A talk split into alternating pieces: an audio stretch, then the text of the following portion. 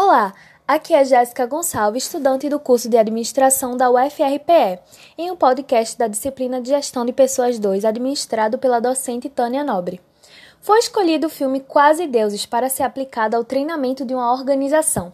Estreado em 2004, dirigido por Joseph Sargent, a obra conta a história de Vivian Thomas, um afro-americano que sonhava em ser médico, mas que foi afetado pela Grande Depressão dos Estados Unidos.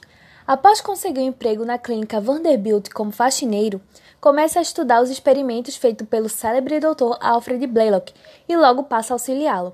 Autodidata, faz grandes e importantes descobertas na medicina juntamente com o Dr. Blaylock, resultando na primeira cirurgia cardíaca do mundo.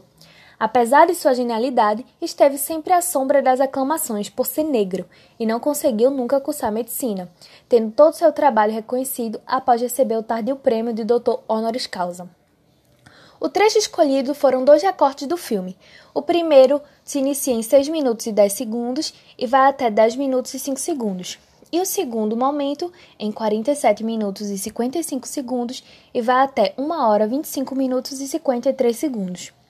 A primeira parte retrata o momento em que Vivian Thomas chega mais cedo ao trabalho e o Dr. Alfred Belloc percebe seu potencial e interesse para a saúde pelo desempenho do funcionário com métodos e ferramentas da medicina, que a priori é apenas de conhecimento comum por médicos, então institui seu auxiliar. Esta parte é fundamental para entender as circunstâncias da contratação de Thomas e ser base para o próximo recorte. O segundo trecho o segundo trecho já remete ao momento em que já estão no Hospital Universitário Joseph Hopkins e se inicia quando o protagonista afro-americano percebe ter seu salário em desnível da função que ele executa, o que vai gerar alguns conflitos entre ele e o Dr. Alfred Blaylock. A problemática em questão é resolvida e ambos conseguem obter sucesso cirúrgico no caso bebê azul, sendo assim os pioneiros a realizarem operações cardíacas, o que gerou inúmeros reconhecimentos ao Dr. Alfred Blaylock. No entanto, o mesmo não procedeu com seu co-pesquisador Vivian Thomas. Por meio dos recortes desse filme, podemos extrair diversas questões relevantes ao ambiente empresarial, como liderança, ética no ambiente de trabalho, crescimento profissional individual, trabalho em equipe e inovação. Mas para esse treinamento, vamos focar no processo de crescimento individual e como esse está atrelado ao processo em grupo, como também gestão, conhecimento, alinhamento de objetivos individuais com o da organização.